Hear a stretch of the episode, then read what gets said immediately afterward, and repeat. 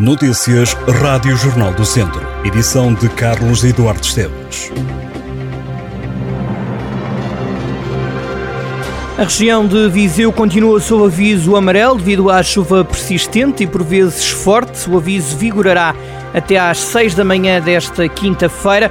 Depois do alerta, os meteorologistas prevêem chuviscos para a região durante esta quinta-feira. 28 mulheres foram mortas desde o início do ano, segundo o relatório preliminar do Observatório de Mulheres Assassinadas.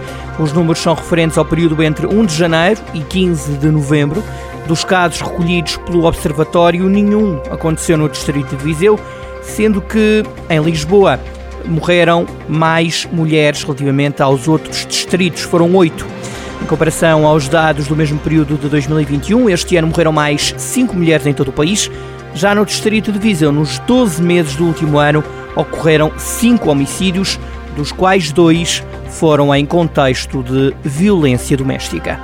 A GNR apreendeu mais de 400 doses de estupefacientes nos conselhos de Viseu e de Sinfãs e deteve três pessoas por tráfico de droga. Em Viseu, as autoridades interceptaram um homem de 30 anos no decorrer de uma ação de fiscalização rodoviária.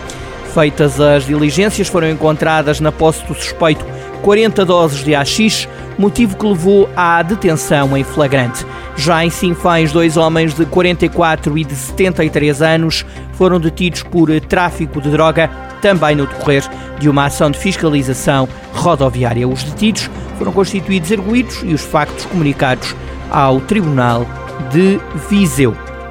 Saramago nasceu há 100 anos em Azinhaga nasceu aquele que viria a ser, até aos dias de hoje, o único prémio Nobel da literatura português.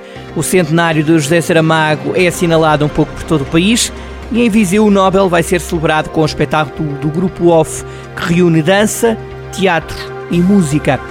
A encenadora do espetáculo, Flor Bela Sacunha, diz que este é um momento de homenagem prestado a Saramago. Flor Bela é professora de português de nono ano, no dia em que se recorda a obra de Saramago, o docente lamenta que os jovens leiam um pouco, independentemente do autor do livro. Morreu o artista plástico Francisco Laranjo, natural de Lamego, também professor universitário, morreu no Porto aos 67 anos. Francisco Laranjo estava a planear uma nova exposição para 2023 no Porto, professor catedrático aposentado da Faculdade de Belas Artes da Universidade do Porto, Francisco Laranjo foi conferencista e docente convidado em diversas universidades, nomeadamente Bilbao, Manchester ou Paris e ainda em São Paulo.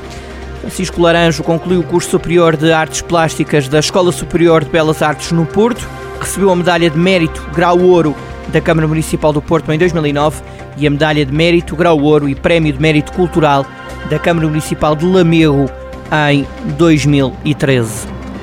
António Silva afirmou na conferência de imprensa de antevisão ao jogo particular com a Nigéria que quer ajudar a seleção nacional, independentemente de ser titular ou não, no jogo desta quinta-feira.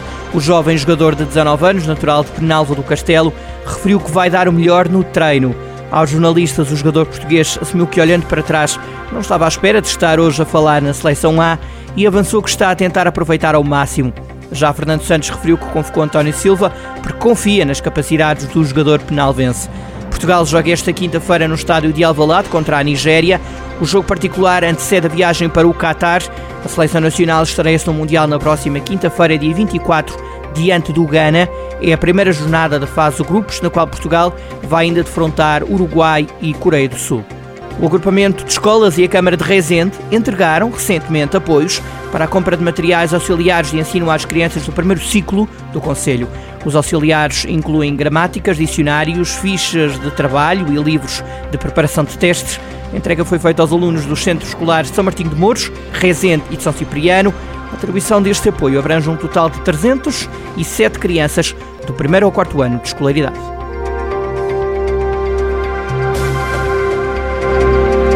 Estas e outras notícias em jornaldocentro.pt